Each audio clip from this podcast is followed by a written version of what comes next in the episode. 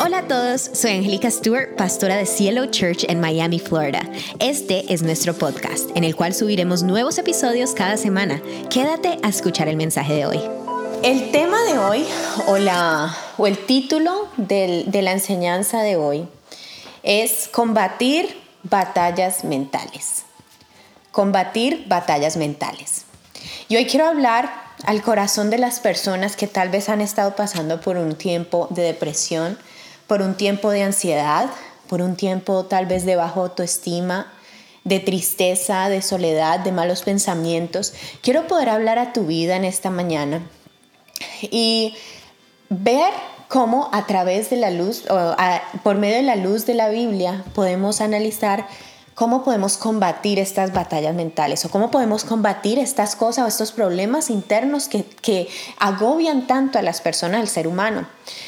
Para nadie es un secreto que la mente es un campo de batalla. Por eso existe un libro muy famoso de la pastora Joyce Meyer que yo creo que la mayoría de ustedes aquí conectados lo han escuchado y si no lo han escuchado, les invito a que lo, lo apunten porque es un libro muy bueno. Se llama El campo de batalla de la mente. ¿Y por qué es tan importante que nosotros hablemos de este tema?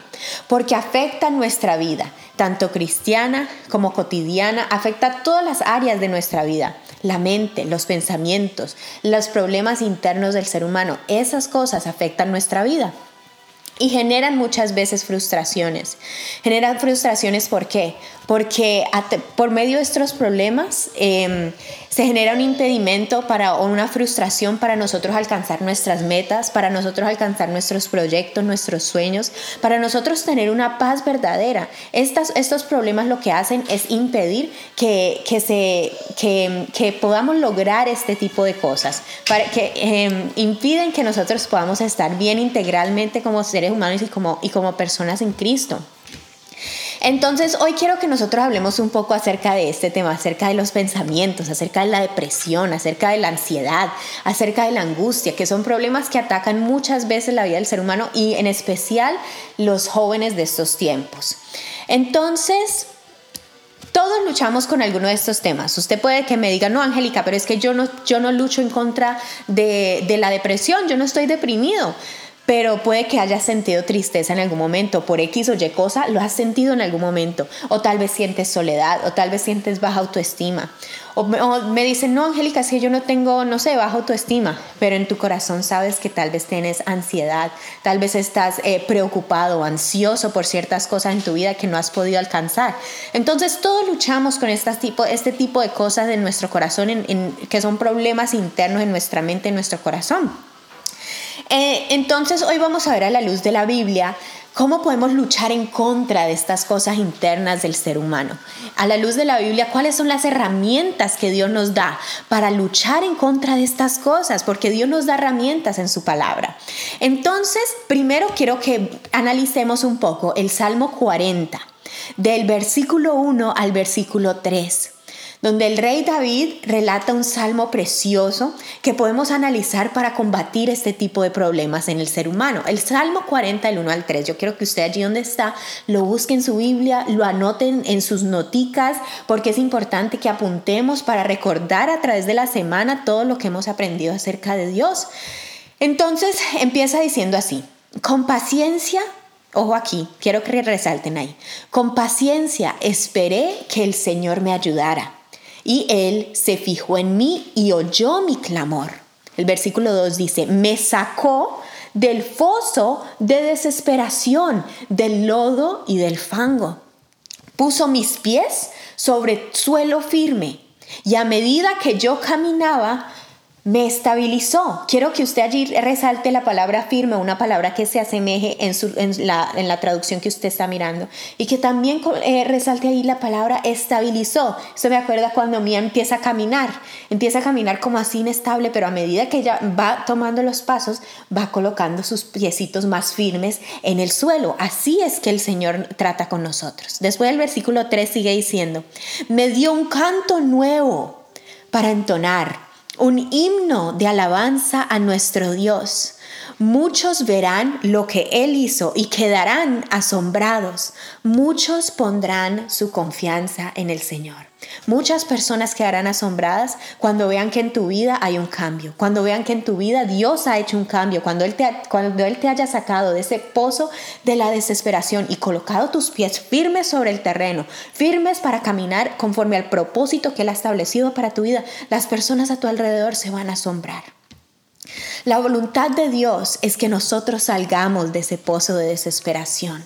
La voluntad de Dios no es que mantengamos en depresión, no es que mantengamos con malos pensamientos todos los días, no es que mantengamos triste, no es que mantengamos con sentimientos de soledad. Esa no es la voluntad de Dios. Hay personas, incluso cristianos, que es lo que me parece a mí lo más grave, que creen que está bien vivir una vida atada a la depresión y la ansiedad que creen que eso es normal, que creen que es normal que nosotros seamos personas que tal vez eh, vivamos en amargura, que vivamos en, en, ansiedad, que vivamos en depresión y creen que eso es lo normal, lo, lo, lo, lo normal para nosotros como hijos de Dios.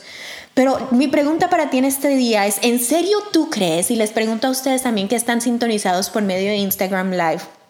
¿En serio tú crees que el sacrificio de Jesús, que tú crees que el hecho de que Jesús entregó su vida en esa cruz para que fue para que tú vivas una vida de depresión? ¿Tú crees que el sacrificio de Jesús se hizo para que nosotros vivamos una vida de tristeza constante, una vida de depresión constante, una vida de malos pensamientos todos los días? ¿Tú crees que ese fue el sacrificio de Jesús en la cruz para darnos esa vida? No, Señor. El sacrificio de Jesús en la cruz se generó para que nosotros podamos ser despojados de esas, cosas, para que nosotros podamos salir de esas, quitar esas cadenas que nos, que nos atan a la, a la ansiedad, a la amargura, a la tristeza, a la depresión. Esa es la voluntad de Dios, ese es el sacrificio de Jesús. Jesús lo dio todo para que tú dejaras las amarguras atrás, para que dejaras las tristezas atrás en el pasado, para que dejaras los malos pensamientos en el pasado y puedas caminar con confianza, como dice el Salmo, con pasos firmes, fundamentados en lo que es la palabra de Dios y enfocados en el propósito de Dios que está para adelante. Él dio su vida para que nosotros no vivamos una vida de tristeza. Él no dio su vida para que nosotros eh, para que nosotros vivamos una vida de amargura y de constante agobio en nuestra mente y en nuestro corazón. No, Señor. Él lo entregó todo para que nosotros podamos tener una vida feliz. Tú sí puedes tener una vida de felicidad. Tú sí puedes tener una vida de plenitud en su presencia. Eso es lo que él lo que él quiere para nosotros. Pero entonces para empezar este mensaje, yo quiero que veamos qué es la depresión. La depresión, como definición, se puede decir que se describe como el hecho de sentirse triste, melancólico, infeliz, abatido, o derrumbado.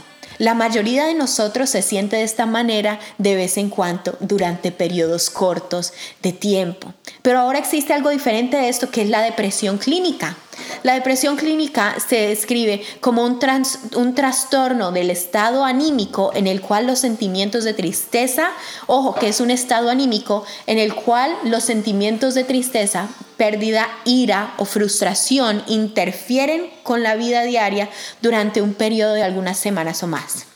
Yo no soy psicóloga, yo no soy psiquiatra, yo soy pastora, entonces por eso quiero que a la luz de la, de la Biblia combatamos estos, este tipo de cosas. Y hoy voy a estar hablando acerca de la depresión que se genera muchas veces en las personas, la depresión normal, no la depresión clínica, porque, porque yo soy consciente de que eso es una realidad en la vida de algunas personas. Pero también quiero que hoy tratemos en contra, que hoy, que hoy batallemos en contra de la ansiedad. ¿Qué es la ansiedad? La ansiedad como definición es un estado mental que se caracteriza por una gran inquietud y una gran inseguridad. Esa es la ansiedad. ¿Y qué es el bajo autoestima? La bajo autoestima se define como la dificultad que tiene la persona, ojo, para sentirse valiosa en lo profundo de sí misma. Y por tanto, no se siente digna de ser amada por los demás. Las personas con baja autoestima suelen experimentar ansiedad ante situaciones de intimidad y afectivas. Tienen baja autoestima. Estas son solo algunos de los problemas internos del ser humano, pero yo considero que son uno de los más graves para esta, para esta generación, especialmente para los jóvenes de estos tiempos. Entonces son temas que tenemos que combatir y luchar con la palabra de Dios. Entonces hoy quiero que analicemos tres herramientas que Dios nos da para combatir los problemas emocionales y mentales que podamos afrontar. Tres herramientas. La primera herramienta, allí donde está, yo quiero que tú apuntes allí con tus notitas. La primera herramienta son nuestras acciones. En este punto quiero demostrarte que nosotros no debemos actuar conforme a lo que sentimos, sino que debemos actuar conforme a lo que sabemos que debemos hacer. No es fácil hacerlo, es fácil decirlo, pero no es fácil hacerlo, yo sé. Pero de eso es lo que Dios quiere que nosotros podamos entender hoy. Miremos lo que dice Santiago, capítulo 1, del versículo 22 al versículo 25. Dice, sed hacedores de la palabra y no solamente oidores que se engañan a sí mismos.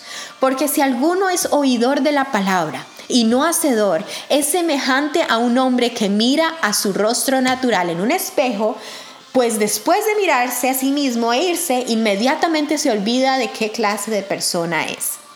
Lo que aquí la palabra nos está diciendo es que el hecho de no ser hacedores de la palabra, sino solamente oidores, hace que se nos olvide rápidamente la palabra de Dios. El hecho de que nosotros no practiquemos la palabra de Dios, sino que solamente la escuchemos, hace que a nosotros no se nos, no se nos quede en nuestro corazón la palabra. Entonces, por eso es el interés de Dios para que nosotros eh, actuemos conforme a lo que dice la Escritura. Pero para empezar este punto acerca de nuestras acciones, yo quiero invitar a mi esposo al pastor Sebas para que pueda venir porque yo quiero hacerle unas preguntas acerca de este tema, porque yo conozco el testimonio de mi esposo con respecto a la depresión y la ansiedad, y yo sé que mi esposo es un testimonio viviente de que una persona sí puede cambiar, que Dios sí puede transformar los pensamientos y la, y la forma interna de una persona, el corazón totalmente.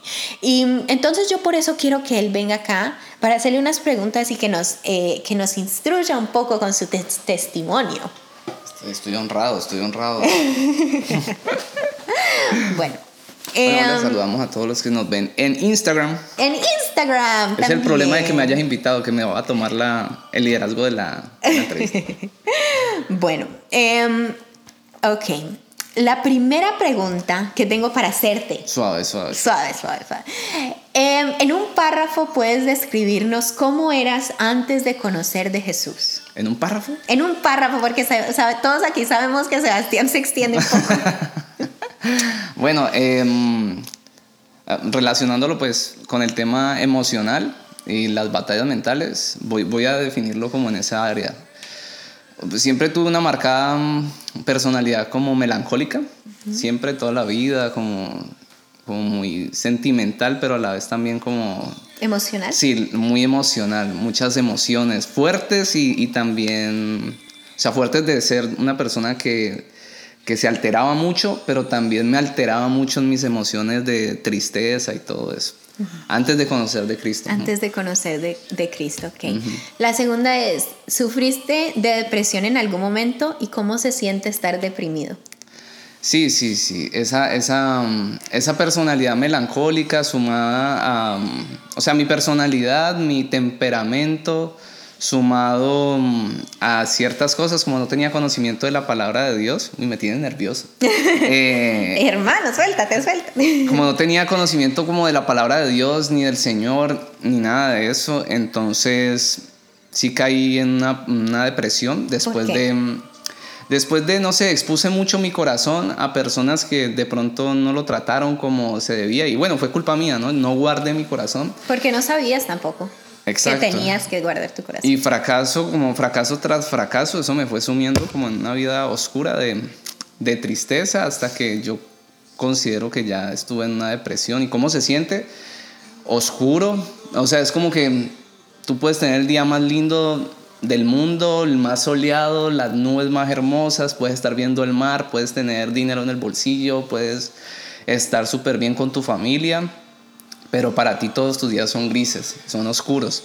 Y particularmente, personalmente, lo que más me ocurrió a mí, lo que más me marcó de eso, es que nunca, mm, nunca quise quitarme la vida, ni, tuve pensamientos suicidas, ni nada de eso, gracias a Dios. Pero mm, yo sí tenía algo y era que no me gustaba despertarme. O sea, yo me acostaba a dormir y yo no deseaba despertar. Entonces cuando yo despertaba, digamos, me despertaba muy tarde, cosa que yo pues, en, en, Cristo no es así. Angélica no, sabe, o sea, se despierta a las 7, 8. Eh, máximo, a las 8. no, máximo a las 7. Con mía nos despertamos a las 6. o sea, no me acuerdo la última vez que me desperté a las 8. y, y entonces, ah, bueno, entonces yo me despertaba, digamos, 11, 11 y media.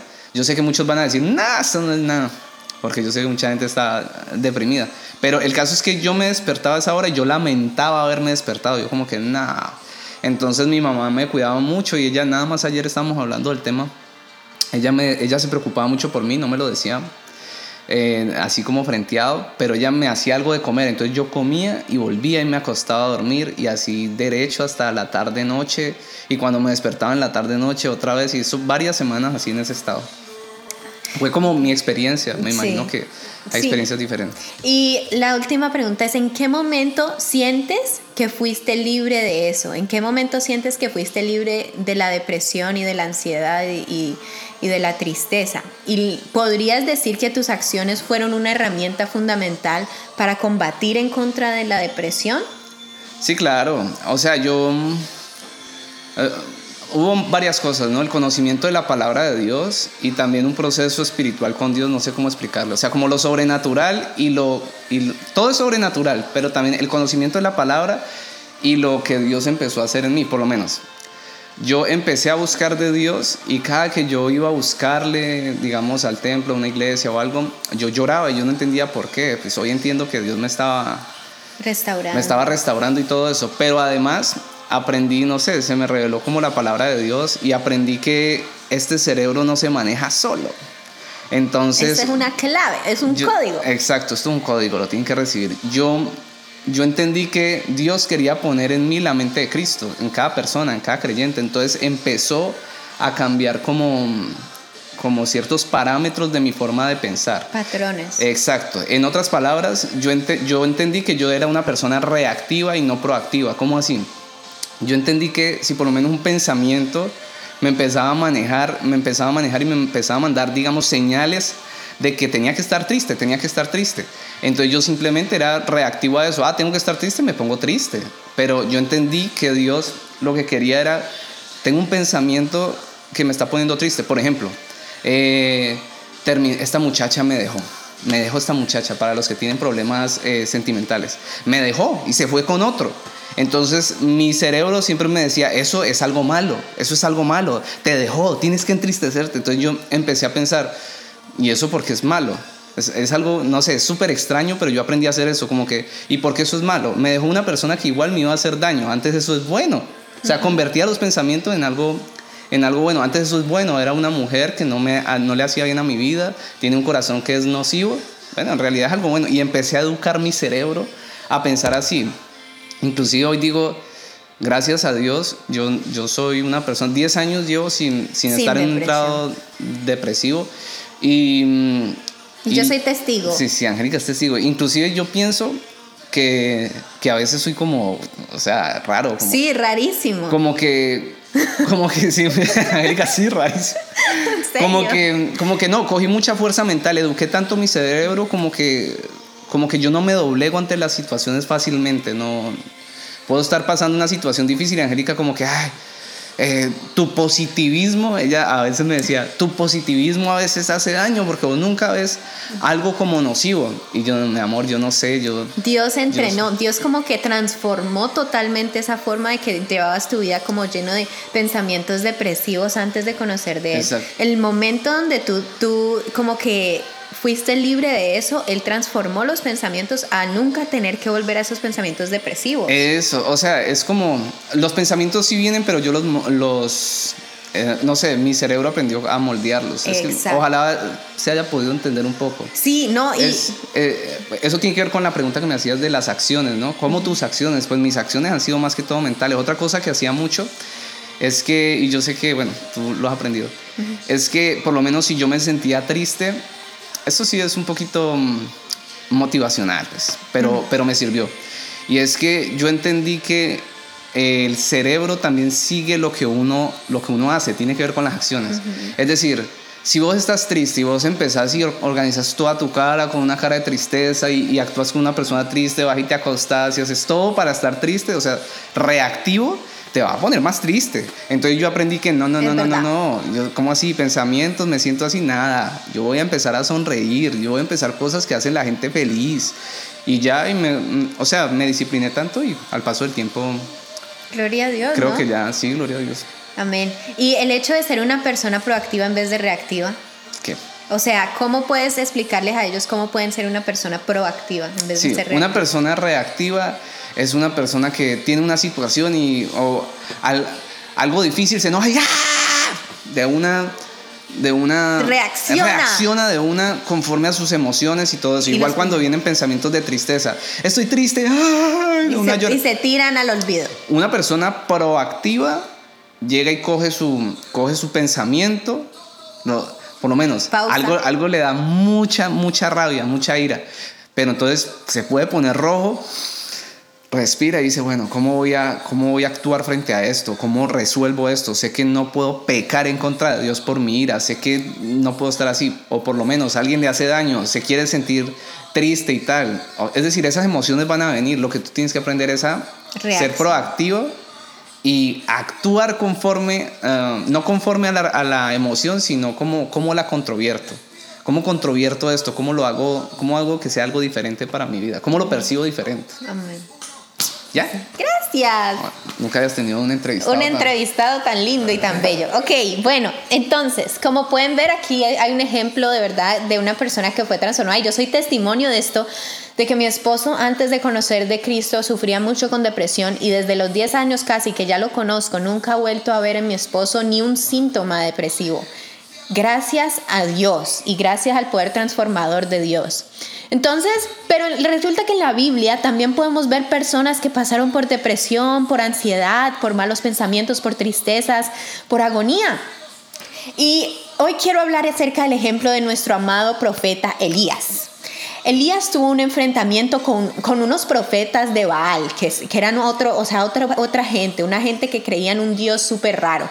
Y cuando estas personas, después de hacer muchos ritos, sacrificios, ellos no pudieron demostrar el poder de su Dios, cuando le tocó el turno a Elías, él probó ante todos que Dios, el Dios de la Biblia, el Dios de los ejércitos celestiales, sí es el verdadero Dios, supremo Dios. A pesar de, esta, de, esta, de este acto, a pesar de este momento tan crucial, a pesar de este momento de victoria, la palabra dice que había una reina, Jezabel, que después de que sucedió esto empezó a amenazar a Elías, empezó a mandarle mensajes de que lo iba a matar, de que lo iba a perseguir, de que le, le iba a traer ruina a su vida.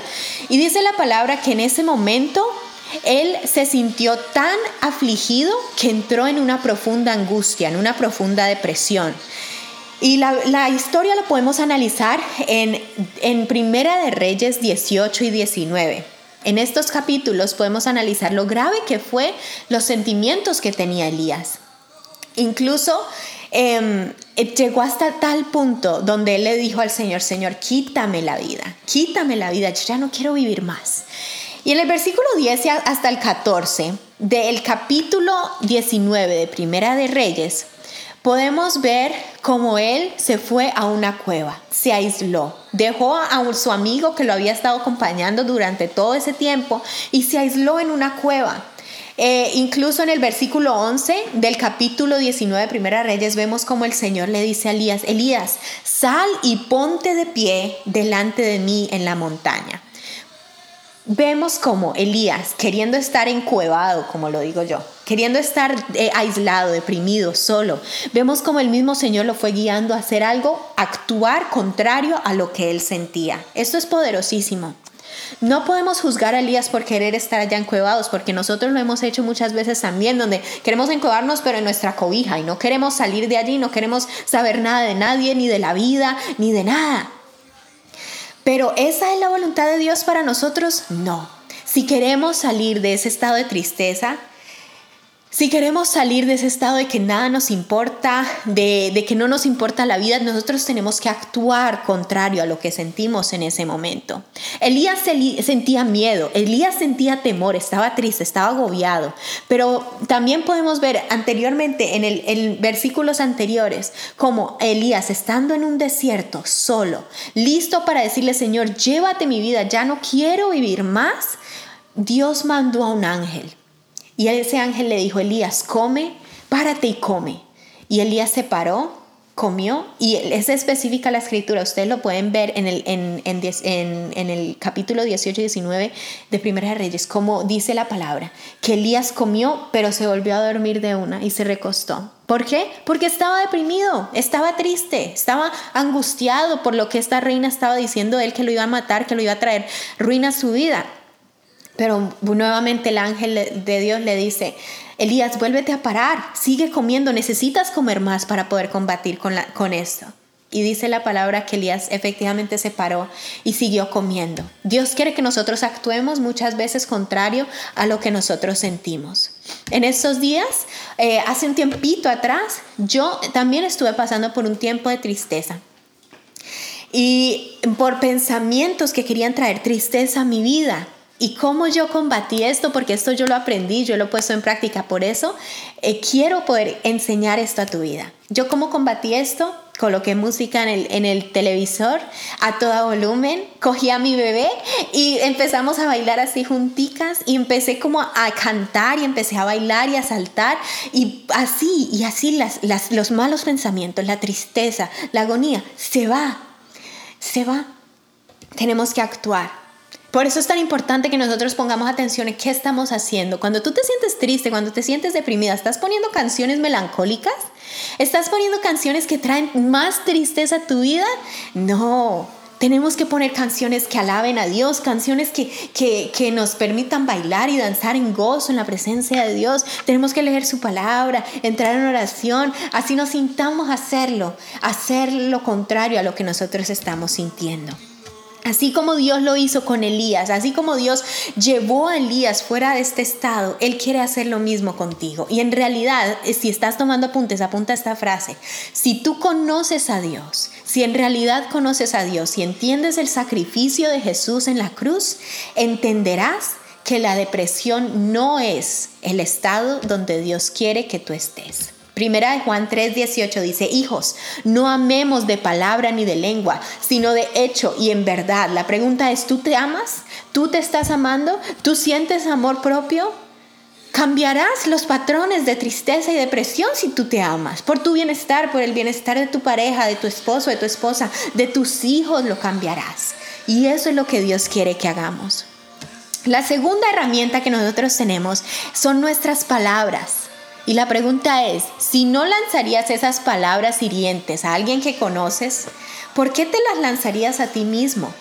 ¿Por qué te lanzarías esas palabras a ti mismo, esas palabras de negatividad, esas palabras hirientes, esas palabras de juicio en contra tuya? Santiago 3 del 2 al 12 dice así, quiero que lo leamos, es un poquito largo, pero quiero que analicen lo que dice este pasaje. Santiago 3 del versículo 2 al versículo 12 dice, es cierto que todos cometemos muchos errores, pues si pudiéramos dominar la lengua seríamos perfectos, capaces de controlarnos en todo sentido. Versículo 3 dice, podemos hacer que un caballo vaya donde queramos si le ponemos un pequeño freno en la boca. También un pequeño timón hace que un enorme barco gire donde desee el capitán, por fuertes que sean los vientos. De la misma manera, la lengua es algo pequeño que pronuncia grandes discursos. Aquí lo que está diciendo es que la lengua literalmente tiene el poder y la capacidad. Nuestra boca tenemos la capacidad para controlar exactamente hacia dónde vamos y dónde estamos. Nuestras palabras tienen ese poder. Sigue diciendo, así también una chispa puede incendiar todo un bosque de todas las partes del cuerpo. La lengua es la llama de fuego. Es un mundo entero de maldad que corrompe todo el cuerpo. Puede incendiar toda la vida porque el infierno mismo la enciende. Imagínense, nuestra palabra puede ser incendiada eh, precisamente por el infierno mismo, puede incendiar nuestra palabra cuando empezamos a hablar negativo, cuando empezamos a hablar conforme a lo que el enemigo quiere y no conforme a lo que Dios quiere que hablemos. El versículo 7 dice, el ser humano puede domar toda clase de animales, aves, reptiles y peces, pero nadie puede domar la lengua. Es maligna, es incansable, llena de veneno mortal. ¿Cuántos hemos vivido por, temporadas donde de nuestra boca ha salido veneno? Sin duda, hermanos, eso no está bien, dice la palabra. ¿Acaso puede brotar de un mismo manantial agua dulce y agua amarga? ¿Acaso una higuera puede dar aceitunas o una vid higos? No, tampoco puede uno sacar agua dulce de un manantial salado. Tampoco podemos sacar palabras buenas después de que tantas cosas malas han sido dichas por nuestra misma boca. Desde conocerte Dios, yo escuché una frase que cuando las personas estaban así hablando groserías y todo eso, y, y maldiciendo y diciendo vulgaridades, pero con esa misma boca le hablas a tu mamá, con esa misma boca le hablas a Dios. Y es que nosotros tenemos que entender que de nuestra boca está lo que nosotros tenemos en nuestro corazón. ¿Qué estamos sacando? ¿Estamos sacando agua dulce o estamos sacando agua amarga de nuestra boca? Hay un, hay un experimento eh, o la corporación multinacional IKEA hizo un experimento en contra del matoneo en los colegios. Y este experimento consistía en que cogían dos plantas exactamente iguales en sus mismas condiciones y las llevaron a un colegio. Esta multinacional colocó estas plantas aquí para hacer como un experimento y una propaganda en contra del, del matoneo.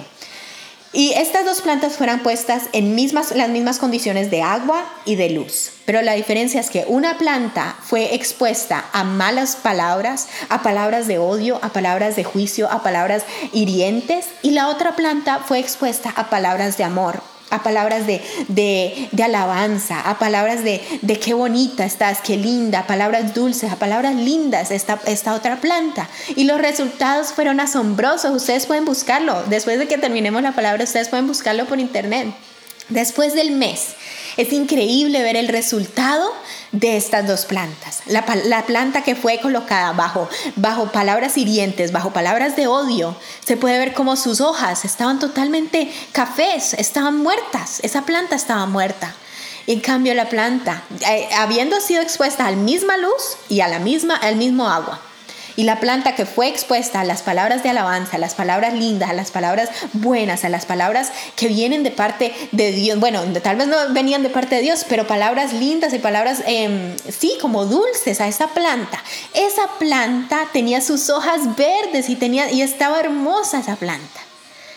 Pero lo que la multinacional IKEA, que incluso es una compañía sueca LGBT, lo que ellos no sabían que estaban demostrando por medio de ese experimento es que estaban demostrando lo que ya fue escrito en la palabra de Dios hace miles y miles y miles de años atrás. Ellos no sabían que lo que ellos estaban haciendo es comprobando que lo que dice Dios en su escritura es verdad. Es verdad. En nuestra palabra tenemos el poder. En nuestra palabra tenemos el poder para bendecir o para maldecir. Por eso Mateo 21, 18, 19 es impresionante cuando Jesús maldice la higuera sin fruto. El versículo 18, analicémoslo para que veamos cómo este experimento sí comprobó la, la, la, forma en que Jesús mismo actuó en su escritura, en su palabra. Dice el versículo 18, por la mañana, cuando volvía a la ciudad, Jesús sintió hambre. Vio una higuera junto al camino y se acercó a ella, pero no encontró más que hojas. Entonces le dijo a la higuera, nunca más vuelvas a dar fruto. Y al, instante la higuera se secó. Impresionante. Debes entender de una vez y por todas el poder que tienen tus palabras, el poder que tiene lanzar un juicio en contra de alguien, el poder que tiene tus palabras al lanzar eh, un juicio en contra tuya, en contra de tu familia, en contra de tus hijos, en contra de tu esposo, en contra de tu esposa, el poder que tienen las palabras ante el rumbo de tu vida ante el rumbo de donde estás. Así como el barco, el timoncito es chiquitico, pero puede mover un gigantesco a pesar de los vientos, a pesar de, de las tormentas. Así mismo es la lengua en tu vida, así mismo son las palabras en tu boca. Tú puedes direccionar si tu vida va hacia acá, si tu vida va hacia acá, a partir de tus palabras, a pesar de que vengan vientos y tormentas como en el barco, a pesar que vengan tormentas y mucha presión hacia ti, tú puedes direccionar hacia dónde vas con tus palabras.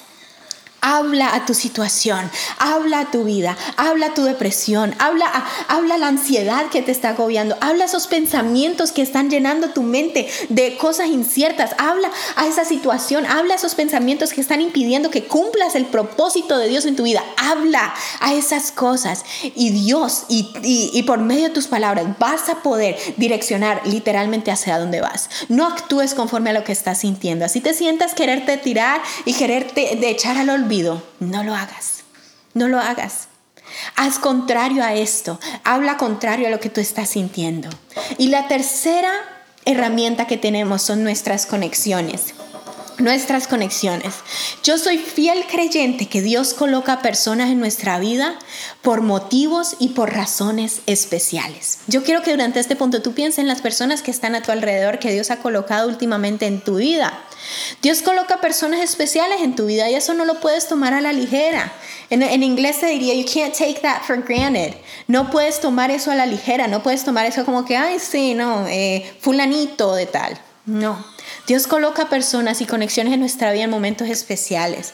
Y volviendo a la historia de Elías en el desierto, podemos ver cómo él se aisló de la persona que lo estaba acompañando, que lo acompañó durante todo este tiempo de gloria, durante todas estas cosas que pasaron, que él venció a los profetas de Baal. Él se apartó, se fue y se aisló solo en una cueva deprimido y triste esperando la muerte. Pero Dios no quiere eso. Dios coloca personas, Dios coloca amigos, Dios coloca amigas en nuestra vida. Dios coloca esas personas. Yo creo fielmente en que Dios lo hace en momentos especiales para ayudarnos. No es verdad esa frase del mundo que dice amigo el ratón del queso. Ahora nadie es perfecto, no busques la perfección en, tu en tus amigos, en tu familia, no busques la perfección en las personas que quieren lo bueno para ti. No busques la perfección en nadie, no busquemos la perfección en nadie. Nadie es perfecto. Pero sí busquemos personas que aman a Dios, que tienen a Dios en su corazón, que pueden darnos un, consejo bueno de parte de Dios cuando estamos pasando por dificultades. Miremos las personas que Dios ha colocado allí para, para, para darnos un hombro de apoyo, para llorar. Miremos esas personas. Miremos esas personas y esas cualidades que Dios coloca en sus vidas, esas palabras de aliento, esas palabras de motivación. No, no, en los momentos donde tú te sientes angustiado, deprimido, triste, no pongas, no te juntes o no, o no cojas brazo con las personas que no aman a Dios. Con las personas que no temen a Dios, que quieren lo malo para ti o que tal vez no tienen un consejo bueno para darte. Busca personas que tienen un testimonio bueno para dar a tu vida. Busca personas que quieren lo mejor para ti. Busca las personas que tienen un buen consejo de parte de Dios para tu vida. Si tú tal vez estás pasando por este momento de depresión y de tristeza, busca esas personas que Dios estratégicamente colocó en estos tiempos para ayudarte y para salir del pozo de la desesperación. rodéate de estas personas que instruyan bien en tu camino y que en realidad quieran lo mejor para ti.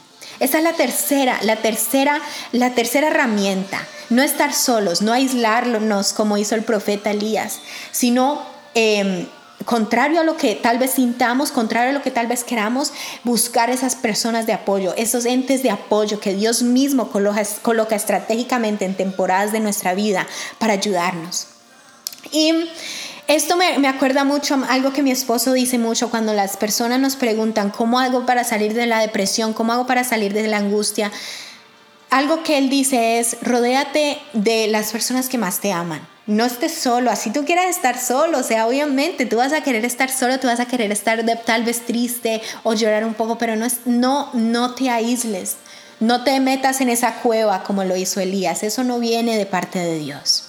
Y como conclusión, yo quiero que miramos, podamos ver el versículo en Joel 3:10.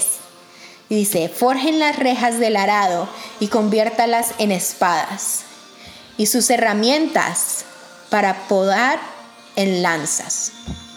Entren aún a los más débiles, entrenen aún a los más débiles para que sean guerreros. Nosotros podemos entrenarnos para usar las herramientas que Dios nos da para combatir estas cosas. Tú estás, si tú estás pasando por un tiempo difícil, si tú estás pasando por un tiempo de tristeza, si tú tal vez la semana, la semana antepasada hablábamos acerca de las transiciones, hablábamos acerca de que las transiciones no son fáciles y, y si tal vez tú estás pasando por un tiempo de cambio donde estás pasando por tristeza, depresión, angustia, yo quiero venir a decirte a tu vida, quiero hablar a tu vida, a tu corazón, que Dios no es la voluntad de Dios que tú estés en ese lugar, no es la voluntad del Padre que tú tengas esa ansiedad, esa depresión, esa angustia. Él quiere transformar tus pensamientos, Él quiere transformar tu mente para que tú puedas cumplir el propósito de Dios. Tú quieres cumplir el propósito de Dios con tu vida, Él lo quiere hacer contigo, Él lo va a hacer contigo. Nuestra mayor gloria no está en no caer nunca, sino en levantarnos cada vez que caemos.